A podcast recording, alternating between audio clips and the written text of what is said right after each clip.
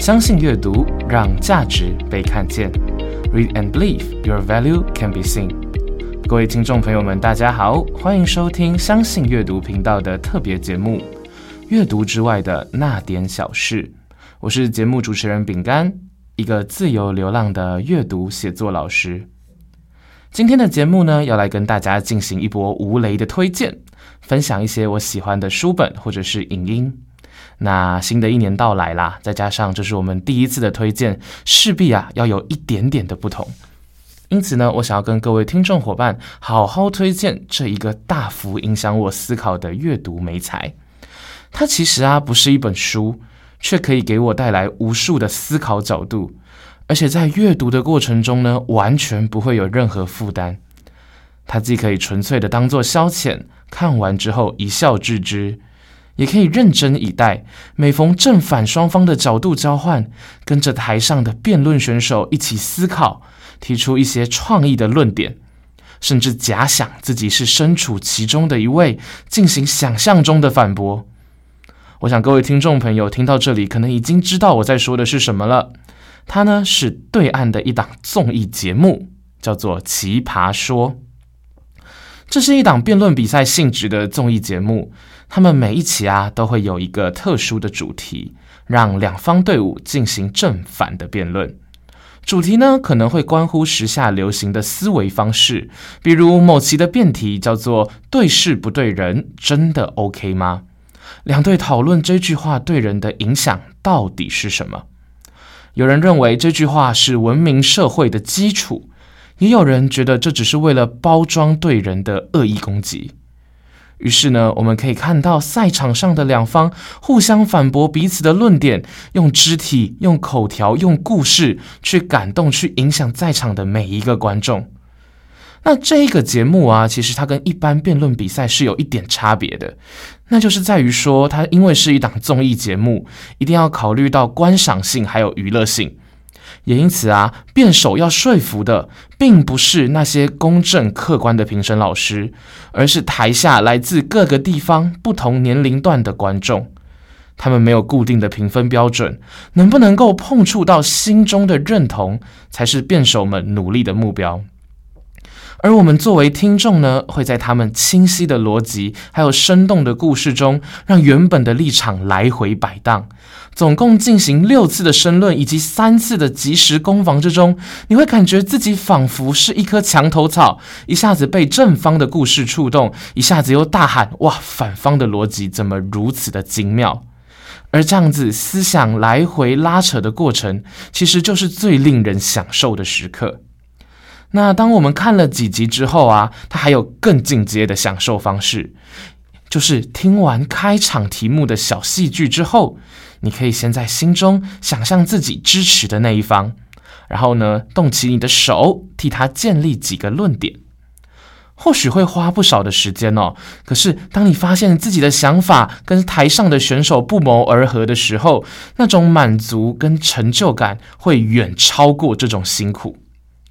同时，当你听完对手的论点，你也可以予以反驳，享受自己辩倒对手的那种快感。啊，不过虽然应该是不会有人注意到你内心的小小活动，但这样子反复的过程啊，其实也正是一种对于我们思辨还有判断能力的学习。或许啊，会有观会有听众觉得说啊，我就是想休息，想消遣，我听这个节目，我看这个节目还要思考，好累哦，一定要这样子吗？啊，不过我觉得《奇葩说》最厉害的地方就是在这里，因为里面呢，除了真的有专业出身的辩手辩士之外呢，他们还有各种热爱表达的奇葩。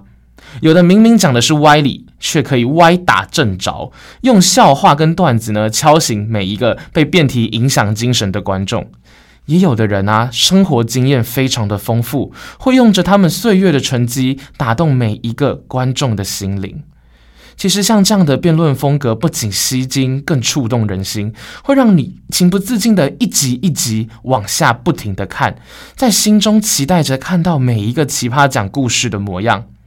啊，尽管呢，这个并不是正规的辩论场上会出现的做法，但这样一点小小的局限性，其实并不会影响观赏这档节目本身的乐趣。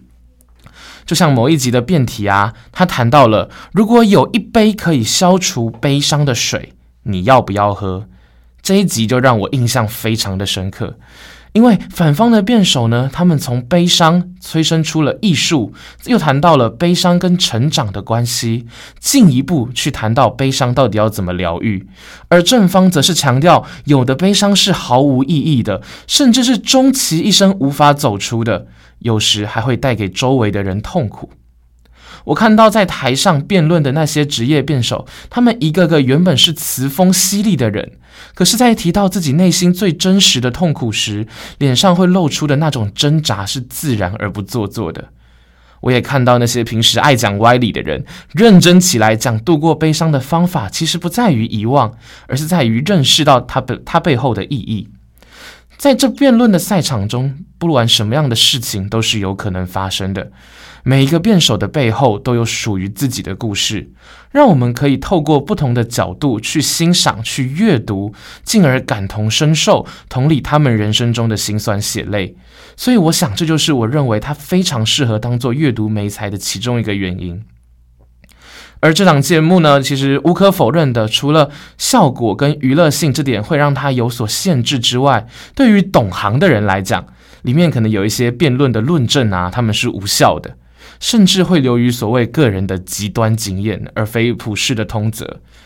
可是，当我们学着去把节目中多元的思维模式引入现实的生活，想象着或许我们身边也存在着那些辩手提到的个案，其实我们会更具有同理心。因为现实生活啊，本来就是无数个个体交织成的故事。我们自诩的正义，在别人的眼中可能是伪善；我们只是努力活着，却有可能会成为别人生命里的反派。但当你比别人多一点点思考的角度，你就可以比别人多一分替人着想的温度。思辨是理性的，让你更合理的去判断孰是孰非，但随后的理解跟体谅却是无比温暖的。好了，希望你会喜欢今天二零二三新年后的第一集节目内容。欢迎各位下周二同一时间在云端相遇，一起喜欢上阅读，发现阅读的美好。相信阅读，Read and believe your value can be seen，让我们的价值被看见。我是主持人饼干，一个自由流浪的阅读写作老师。